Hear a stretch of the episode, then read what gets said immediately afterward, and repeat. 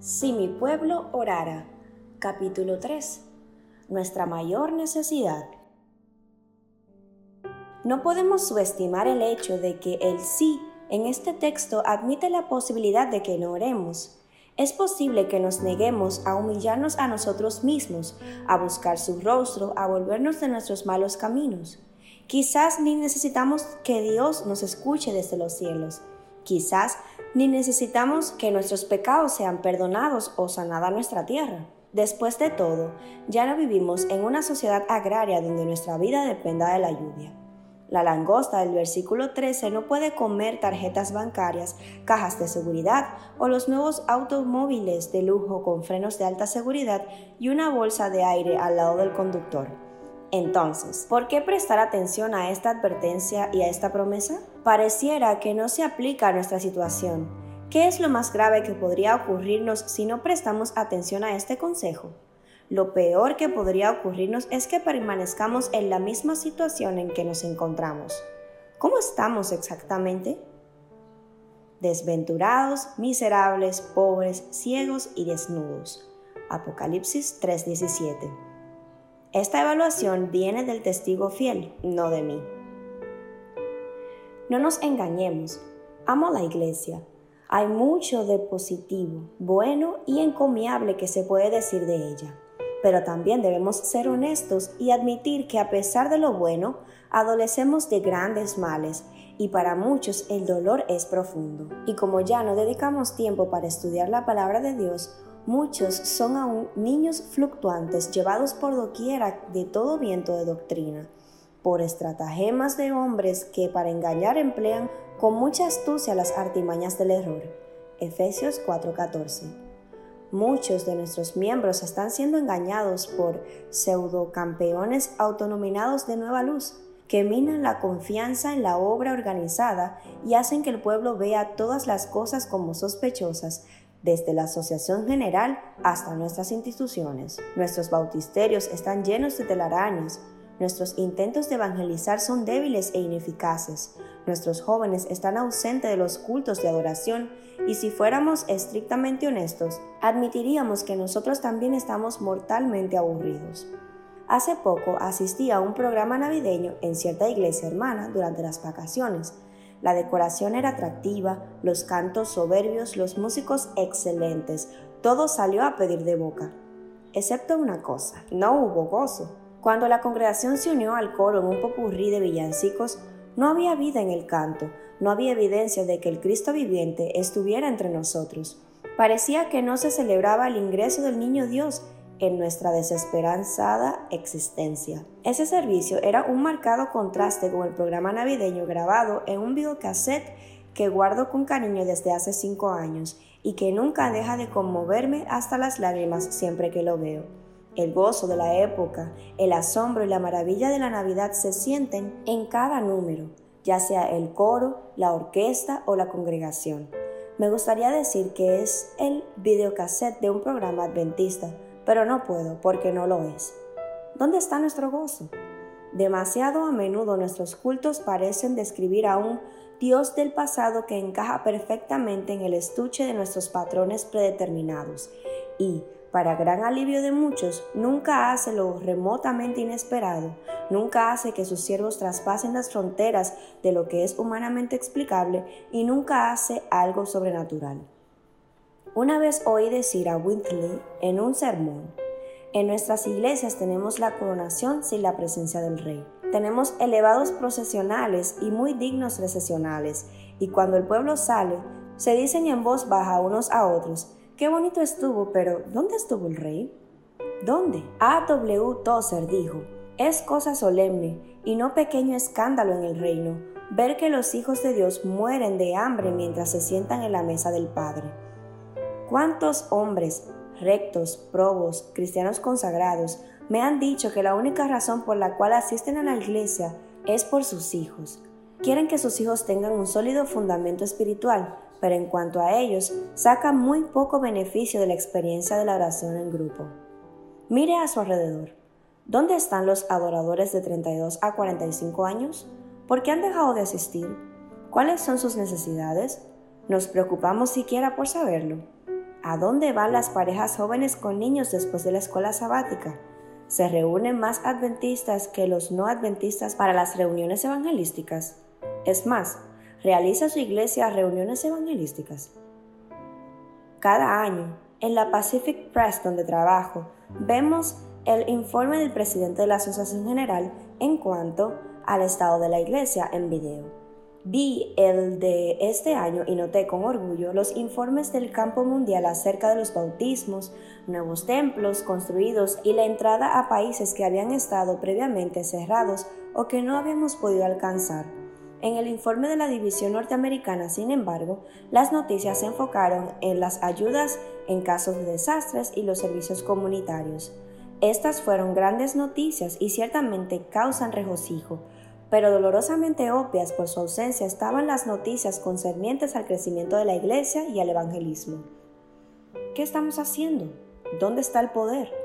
Ocasionalmente me siento en la clase de estudios bíblicos de nuestra iglesia que está bajo la dirección de mi amigo íntimo y compañero de oración. Me gusta esta clase a causa de la honestidad que manifiesta la gente que asiste.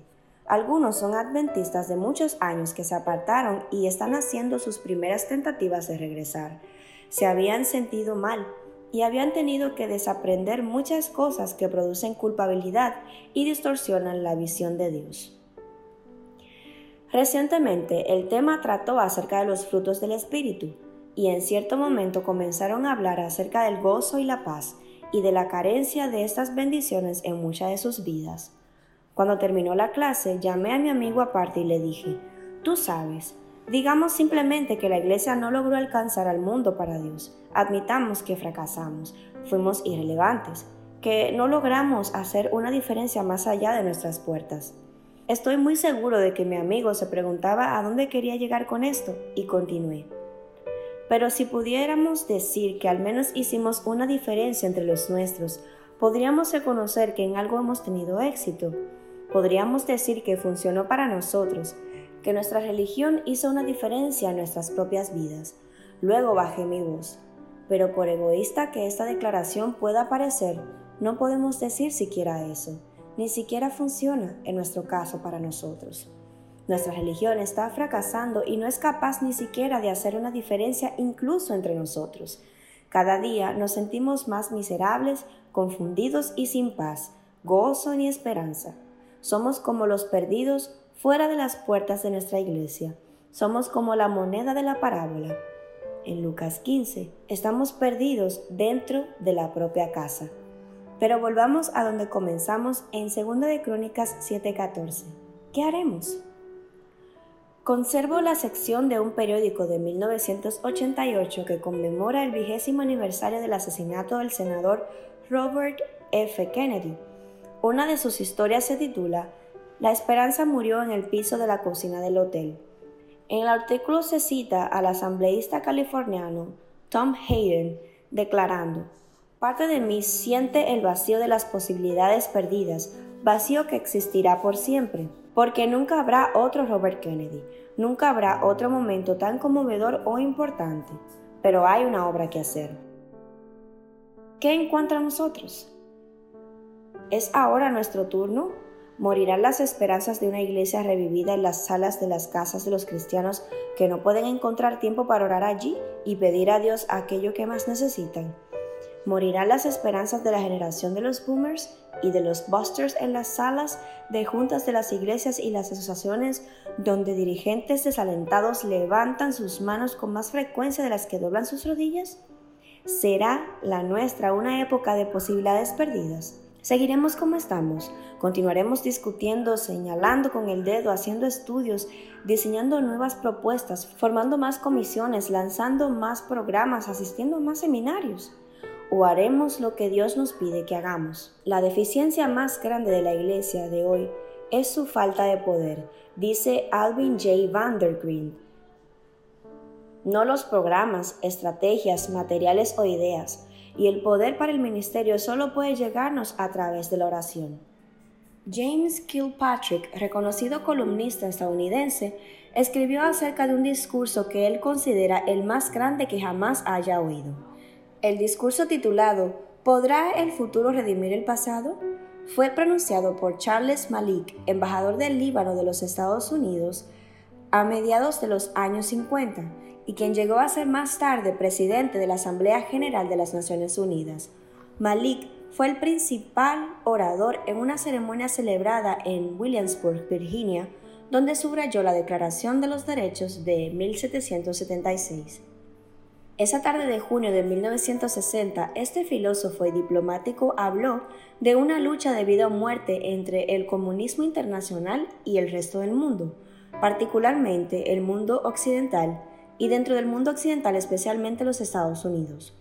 Malik pintó luego un cuadro de lo que Occidente podría haber hecho para evitar que el comunismo ganara lo que en ese tiempo consideraba que había logrado, una tercera parte de la humanidad. Con pasión y elocuencia se lanzó al corazón de su tema y declaró, si tan solo la gente se levantara en el momento preciso, si tan solo se sintiera abrumada por su comodidad y apatía, si tan solo venciera su avaricia, si tan solo fuera moralmente fuerte, si tan solo abandonara su egoísmo y estrechez, si tan solo dejara la trivialidad el rencor y el descuido, si tan solo fueran más grandes, si tan solo supieran lo que está en juego, si tan solo fueran menos hipócritas, si tan solo pudieran hollar el camino amplio y fácil.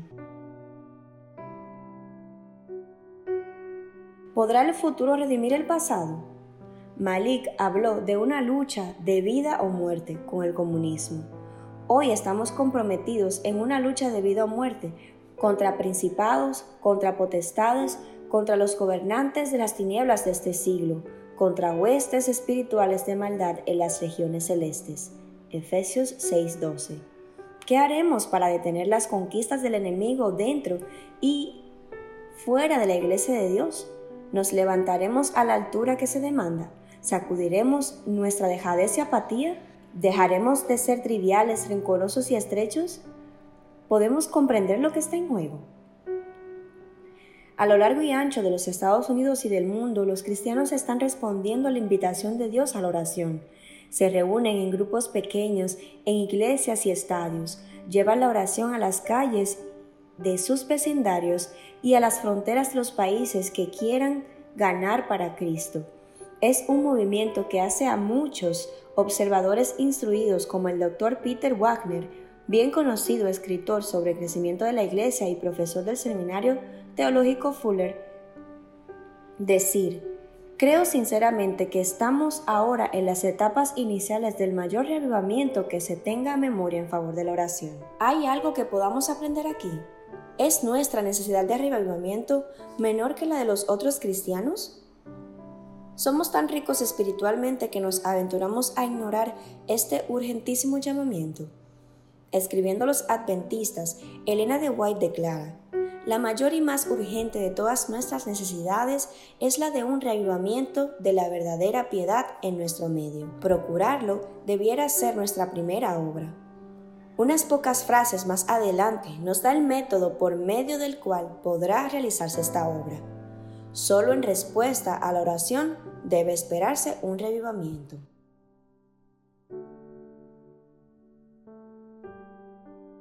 ¿Qué ocurriría si, como pueblo, dejáramos de jugar a la iglesita para hacer lo que es nuestra mayor necesidad, orar? ¿Qué ocurriría si lleváramos la palabra de Dios al corazón y comenzáramos a buscar el rostro de Dios para lograr un reavivamiento genuino y duradero? Creo que hay entre el pueblo de Dios una creciente hambre de fe viva en un Dios viviente. Hay inquietud y deseo de desprenderse de los negocios comunes se están formando grupos pequeños, se están organizando ministerios femeninos y masculinos, y los miembros están estableciendo sociedades de oración. Un creciente número de cristianos adventistas están cansados de las luchas triviales, de las disputas irrelevantes sobre finísimos puntos teológicos y la falta de amor demostrada en las muchas luchas por el poder en las cuales nos enredamos para preservar nuestra versión de la verdad. Estamos cansados de la crítica, de buscar faltas y de las actitudes parroquiales que nos mantienen cautivos en nuestro pequeño mundo, fuera del alcance y del contacto con las personas a quienes deberíamos amar, buscar y ganar para Cristo. Las buenas nuevas son que hay una respuesta al profundo clamor de nuestros corazones. Esta respuesta es Cristo a través de la oración. En mi propia vida me siento renovado dentro de mi experiencia cristiana, por lo que estoy aprendiendo acerca de la oración. Mientras más oro y mientras más leo, más creo que los días más emocionantes de la iglesia están a punto de ocurrir. El poder y las bendiciones del cielo están a la espera de los que pidamos y recibamos. Está llegando el día cuando las montañas de desaliento, el letargo espiritual, el mensaje atemperado, los propósitos perdidos y la falta de poder pueden y deben ser echados en el mar. Marcos 11:23. Pero esto ocurrirá solo si nos humillamos y oramos. Debo confesar que tengo mis temores con respecto a este libro. Durante meses no quise que nadie supiera que estaba pensando escribirlo, porque no estaba seguro de que el tiempo era el adecuado o que Dios quería que yo asumiera esta tarea. No soy la figura clásica del guerrero de la oración, me considero un estudiante en la escuela de la oración de Cristo, uno que necesita aprender mucho. Pero he decidido publicar mi fe y seguir a Dios donde quiera que Él me guíe. Y a usted que me lee, le insto a unírseme. Estamos a punto de embarcarnos en un viaje muy prometedor. Es como si estuviéramos en esa mítica encrucijada de la carretera, donde el futuro se extiende delante de nosotros y la elección sigue siendo nuestra. Usted ya ha viajado hasta aquí conmigo. Avancemos un poco más. ¿Qué podemos esperar mientras sondeamos las profundidades de esta magnífica promesa de las provisiones divinas? Primero, descubriremos nuestros fantásticos privilegios como redimidos hijos de Dios. Muchos no tenemos idea de lo que nuestro Salvador ha hecho por nosotros y quiere hacer en nosotros. Somos águilas anidando en nidos de gorriones el descubrimiento de la oración nos pondrá en contacto con nuestra asombrosa herencia como hijos de Dios, herederos de toda bendición espiritual en Cristo Jesús. Efesios 1:3. Segundo, llegaremos a entender la razón por la cual estamos aquí. ¿Por qué somos cristianos después de todo?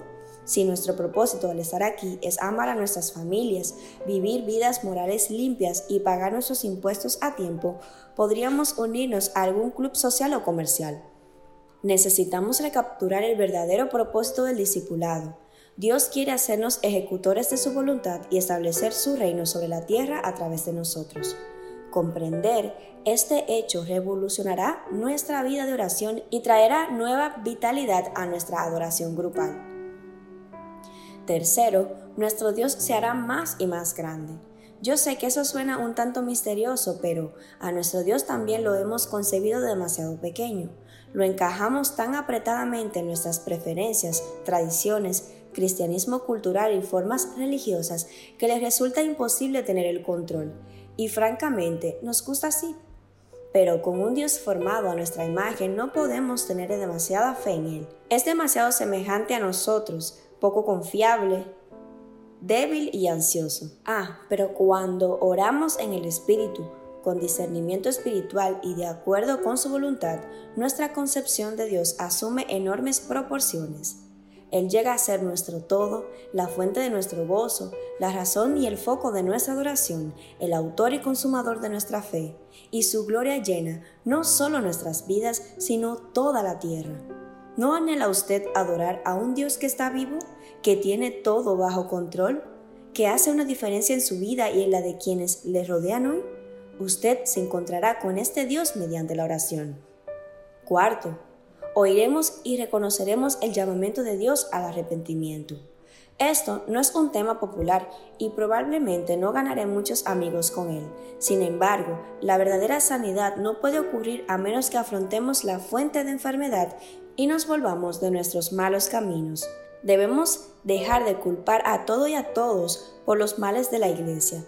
Pidamos a Dios que nos ayude a ver dónde somos culpables y dónde hemos fallado. El arrepentimiento, como la gracia, es un don y como la gracia se nos dará gratuitamente si lo permitimos. Finalmente, encontraremos el amor de nuestras vidas, que es Jesús. Lo conoceremos, lo amaremos y lo abrazaremos. Caminaremos con Él, tendremos la seguridad de su presencia viviente, su aceptación y perdón. Conoceremos su voluntad para ser llamados a tener comunión con Él en la ejecución de su voluntad. Su voluntad será nuestra vida, nuestro gozo, nuestro todo. Dios ha prometido que lo hallaremos si lo buscamos con todo nuestro corazón. Jeremías 29, 13, 14. ¿Qué haremos? Tengo uno de esos calendarios que traen un pensamiento inspirador por cada día del año. Oliver Wendell Holmes fue el autor del pensamiento del 10 de enero que dice, cuando una nueva idea despierte la mente del hombre, nunca recupera otra vez sus dimensiones originales. La nueva idea de que la oración realmente cambia las cosas ha despertado en mi mente, corazón y alma. Dios está a punto de hacer algo maravilloso ante nuestros ojos. He tenido la oportunidad de ver solo un poquito de lo que es posible con una mínima semilla de fe en nuestro Dios que llena el universo. Un Dios que me llama hijo y me invita a compartir su trono. Yo no puedo retroceder, ni quiero hacerlo. ¿Se unirá usted conmigo en la búsqueda de Dios con todo su corazón? Le insto a decir sí a la invitación divina a la oración, sí a su promesa de sanidad, sí a su invitación de experimentar mucho más de lo que pedimos o entendemos. Efesios 3:20. Y mientras viajamos, hagámoslo con la oración que adherí en la cubierta interior de mi Biblia. Oh Dios, He probado tu voluntad y me ha satisfecho. Al mismo tiempo me he estimulado a desearla mucho más. Estoy dolorosamente consciente de mi necesidad de más gracia. Me avergüenza mi falta de deseos. Oh Dios triuno, quiero desearte, lléname de ese deseo. Tengo sed de tener más sed todavía. Muéstrame tu gloria, te ruego, a fin de que pueda conocerte en realidad. Comienza en tu piedad una nueva obra de amor dentro de mí. Di a mi alma, levántate paloma mía, bella mía, y ven. Entonces, dame la gracia de poder levantarme y seguirte dejando esta tierra brumosa a donde he vagado durante tanto tiempo. En el nombre de Jesús. Amén.